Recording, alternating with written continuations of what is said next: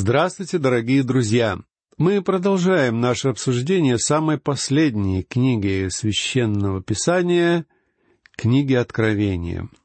В трех прошлых лекциях мы говорили об отличительных чертах этой книги, о подходах к ее толкованию, а также о структурных особенностях этого произведения. Сегодня мы приступим к изучению самого текста книги Откровения. В первой части этого произведения мы видим личность Христа. Мы видим нашего Господа во всей Его славе, как великого первосвященника, который управляет своей церковью.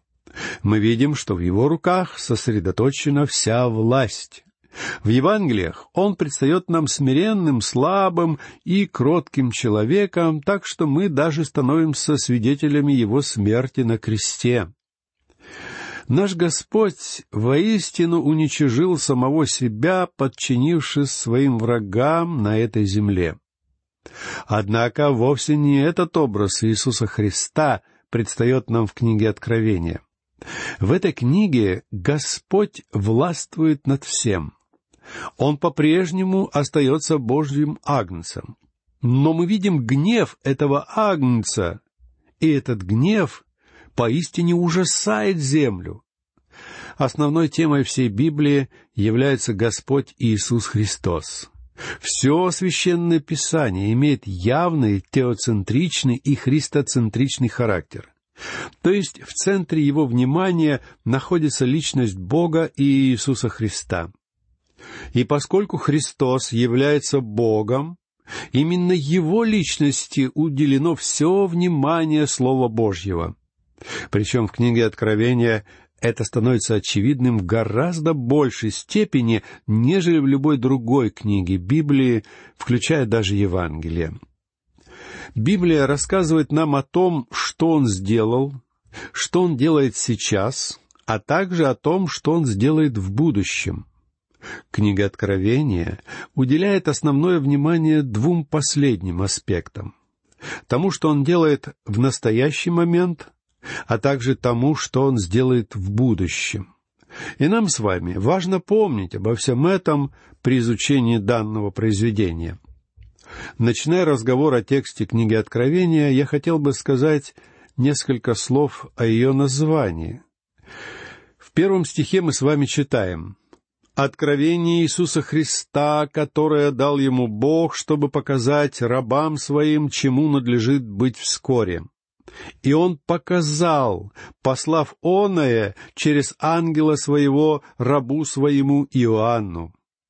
Во-первых, пожалуйста, обратите внимание на то обстоятельство, что правильное название этой книги — «Откровение», а не «Откровения». То есть здесь используется именно единственное и вовсе не множественное число. Однажды какой-то пожилой проповедник в разговоре со мной стал достаточно грубо отзываться о моем подходе к толкованию книги Откровения. Он сказал, что, по его мнению, я попросту не разбираюсь в откровениях. При этом он использовал в названии данной книги именно множественное число. Он говорил «откровения». Я ответил ему, «Дорогой друг, вы совершенно правы. Я действительно ничего не знаю о книге Откровений. Я признаю, что я никогда даже не держал эту книгу в руках. Сначала он был обескуражен моим ответом, а затем, когда ему наконец стало ясно, что последняя книга Библии называется книгой Откровения, а не книгой Откровений, ему стало весьма неловко от того, как явно он продемонстрировал свое невежество. В греческом языке в названии этого произведения используется слово «апокалюпсис», то есть раскрытие, обнародование, выставление на всеобщее обозрение или попросту откровение Иисуса Христа. Данное откровение было дано, как сам Господь говорит в первом стихе, чтобы показать рабам своим, чему надлежит быть вскоре. В самой последней главе этой книги Иоанн приводит слова наставления, полученного им от Господа, как мы читаем э, в десятом стихе двадцать второй главы. «И сказал мне, не запечатывай слов пророчества книги сей, ибо время близко». Так что книга Откровения — это вовсе не какое-то закрытое для нашего понимания произведение. Наоборот, данная книга открыта, и подлежит пониманию в наши дни. В этом состоит главное отличие пророчеств книги Откровения от пророчеств книги пророка Даниила, которую Даниилу было велено запечатать, то есть скрыть ее смысл от людей. Наш Господь Иисус также учил своих последователей с помощью таинственных притч, которые раскрывали тайны Его Царства. Причем, откровенно говоря, для большей части людей в церкви эти притчи по-прежнему представляют собой тайну за семью печатями. Однако наш Господь сказал следующее, как мы читаем в Евангелии от Марка в одиннадцатом и двенадцатом стихах четвертой главы. «И сказал им, «Вам дано знать тайны Царства Божия, а тем, внешним, все бывает в притчах, так что они своими глазами смотрят и не видят, своими ушами слышат и не разумеют, да не обратятся, и прощены будут им грехи. Однако дело в том, друзья мои, что в Евангелиях мы с вами находим только половину истории. Нам еще нужна книга Откровения, потому что она является кульминацией и завершением всего сказанного в Новом Завете и во всей Библии. Конечно, понимание этой книги будет возможным лишь только в том случае, если сам Божий Дух станет нашим учителем. Тем не менее, книга Откровения поднимает завесу, так что мы можем увидеть Христа во всей Его славе, величии и силе. Эта книга является прямой противоположностью всему таинственному и скрытому. Она раскрывает для нас тайны. И эти тайны называются пророчествами, как мы увидим в следующем стихе. Когда некоторые христиане утверждают, что они не понимают книгу Откровения, это заставляет меня недоумевать потому что данная книга была дана нам именно для того, чтобы мы могли понять тайны Царства Божьего. Она призвана показать то, чему надлежит быть вскоре, и это делается с помощью образов, символов, а также с помощью непосредственного описания событий. Да, в этой книге используются символы, но нужно помнить, что все эти символы являются символическим изображением реальности, апостол Петр дает нам правила толкования пророчеств в своем втором послании в девятнадцатом и двадцатом стихах первой главы. «И при том мы имеем вернейшее пророческое слово, и вы хорошо делаете, что обращаетесь к нему, как к светильнику, сияющему в темном месте, доколе не начнет расцветать день и не взойдет утренняя звезда в сердцах ваших зная прежде всего то, что никакого пророчества в Писании нельзя разрешить самому собою. Иными словами, мы не должны пытаться объяснять или толковать какой-то текст Писания в отрыве от его контекста в Слове Божьем. Мы должны рассматривать любой текст в свете всего священного Писания. Кто-то заметил, что образный язык книги Откровения является замечательным отражением реальности и реальных фактов. То есть Иоанн повествует нам не о каких-то неосязаемых и эфемерных видениях или снах. За всеми теми картинами и образами, которые воспроизводятся в этой книге, стоят реальные события и факты, более того, всякий раз, когда Иоанн использует символы, он сам ясно указывает нам на то, что пользуется символическим языком.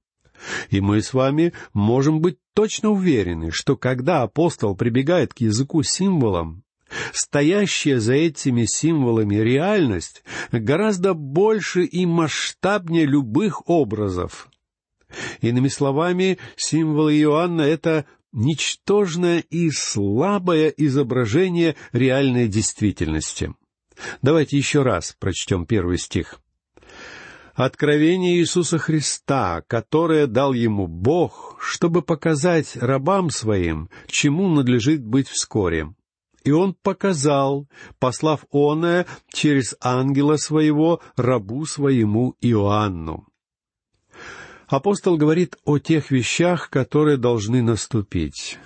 При этом он использует слово «надлежит», вкладывая в него оттенок неотвратимости и непреодолимой определенности. Интересным для нас словом является также слово «вскоре». «Надлежит быть вскоре». Нам важно отметить для себя все оттенки значения этого термина. Данное слово встречается в Священном Писании весьма часто. Например, мы встречаем его в восьмом стихе восемнадцатой главы Евангелия от Луки, где наш Господь говорит о том, что Он позаботится об отмщении за своих избранников. Иисус сказал, «Сказываю вам, что Бог подаст им защиту вскоре». В этом стихе подразумевается, что когда наступит время Божьей расплаты, все это будет происходить с колоссальной скоростью, так что никому не придется томиться в ожидании. То есть данное слово не означает, что возвращение Господа должно произойти сразу или немедленно. Имеется в виду, что когда Господь наконец возвратится, все события, о которых он говорит, будут происходить очень быстро и незамедлительно. Его отмщение будет происходить в течение очень непродолжительного периода времени. Заметьте также, что Иоанн говорит, что он получил откровение Иисуса Христа, которое дал Спасителю сам Бог. И здесь мы с вами могли бы заговорить об этапах донесения Божьего откровения. Как мы выяснили, это откровение исходило от самого Бога и было дано Иисусу Христу. Иисус Христос, в свою очередь, передал это откровение своему ангелу, а ангел уже донес его до Иоанна. И уже после этого от апостола Иоанна это откровение дается Божьим детям, дабы они знали о том, чему предстоит случиться в будущем. Именно так это откровение дошло до нас с вами сегодня. Кстати сказать, эта последовательность передачи откровения порождает вопрос, который мне иногда приходится слышать в свой адрес.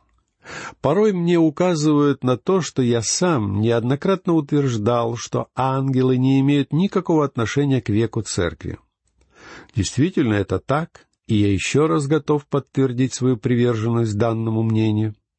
Дело в том, что ангел, который упоминается здесь, является небесным посланцем. Однако нужно учесть, что Иоанн главным образом пишет о будущих событиях, то есть обо всем том, что Иисус только собирается сделать в будущем. И начиная с того, что описано в четвертой главе, все эти события ожидают землю в далеком будущем уже после того, как церковь покинет землю. Именно поэтому мы видим, что ангелы вновь выходят на главенствующее место. Иными словами, участие ангелов не только не противоречит, но и соответствует ходу развития сюжета данной книги. Теперь следует сказать несколько слов о характере этого откровения. Давайте прочтем первый и второй стихи. Откровение Иисуса Христа, которое дал ему Бог, чтобы показать рабам своим, чему надлежит быть вскоре. И он показал, послав оное через ангела своего рабу своему Иоанну, который свидетельствовал Слово Божие и свидетельство Иисуса Христа, и что он видел. Я полагаю, что упоминаемое Иоанном во втором стихе Слово Божие относится как к самому Христу, так и к содержанию этой книги. Христос является Словом Бога. Так что, когда записанное Слово являет его нам, он становится живым Словом. Вы можете быть совершенно уверены в этом, дорогие друзья. Иоанн должен был засвидетельствовать обо всем том, что было показано ему во всех этих видениях. И все увиденное Иоанн запечатлел для нас в этом произведении. По сути дела, книга Откровения подобна телевизору. Это было первая в истории человечества телепередача, и нам с вами было бы разумно уделить ей должное внимание. Все это было послано с неба, от Бога Отца, через Его Сына Иисуса Христа, будучи дано ангелу, который уже передал послание Иоанну. А Иоанн, в свою очередь, описал все то, что видел. Причем Иоанн не только услышал слова Христа, но также и увидел эти видения. Это были два метода, которыми мы получаем большую часть поступающей к нам информации. Правда, иногда я задаюсь вопросом, не использовались ли в этих видениях и органы обоняния Иоанна, потому что, читая некоторые части этой книги, у меня лично создается впечатление, что я ощущаю своеобразный запах, сопровождающий описываемые события. Далее давайте прочтем третий стих. «Блажен читающий, слушающий слова пророчества сего и соблюдающий написанное в нем, ибо время близко». Здесь мы встречаем первое из семи обещаний блаженства, которые упоминаются в книге Откровения. В этом стихе говорится, что блажен читающий и слушающий слова пророчества сего. Вероятнее всего, это относится не просто к читающим данную книгу, но к возвещающим или преподающим ее в церкви. Иными словами, преподающие, а также слушающие эту книгу будут благословлены. Однако самое главное, чтобы преподающие и слушающие слова этой книги исполняли и соблюдали все то, что сказано в ней. Человеку, который читает, слушает и исполняет все написанное в книге Откровения, дается тройственное благословение. Поэтому я верю, что те из моих слушателей, которые сумеют пройти и внимательно изучить всю книгу Откровения, получат особое благословение. Я искренне верю в это благодаря тому, что это обещает сам апостол Иоанн. Фраза «ибо время близко» вовсе не означает, что все те события, которые упоминаются в самом конце книги, обязательно должны происходить в наши дни. Однако сказанное здесь означает, что возникновение церкви в день Пятидесятницы положило начало этому служению Господа Иисуса на небесах. Далее в этой главе мы с вами увидим видение прославленного Христа, а затем узнаем, в чем состоит его служение. И это поможет нам перейти к обсуждению того, что предстоит в будущем. Далее следует приветствие, которое Иоанн, автор этого произведения, обращает к семи церквям Асии. Это приветствие произносится Иоанном, однако оно, несомненно, исходит из уст самого Господа Иисуса Христа. Прочтем четвертый стих. «Иоанн семи церквам, находящимся в Асии, Благодать вам и мир от того, который есть и был и грядет, и от семи духов, находящихся перед престолом Его». Это поистине замечательное приветствие. Данное приветствие исходит от того, который есть и был и грядет, и от семи духов. Это представляет нашему взору всю божественную Троицу. По всей видимости, семь духов имеют отношение к Святому Духу и, вероятно, как-то связаны с семью ветвями светильника, как мы с вами увидим несколько далее. А фраза, которая есть и был и грядет, по всей видимости, подчеркивает вечность и неизменность Бога. Обратите также внимание на упоминание каждого из членов Божественной Троицы. Имя Иисуса Христа, Сына Божьего, мы найдем в следующем стихе.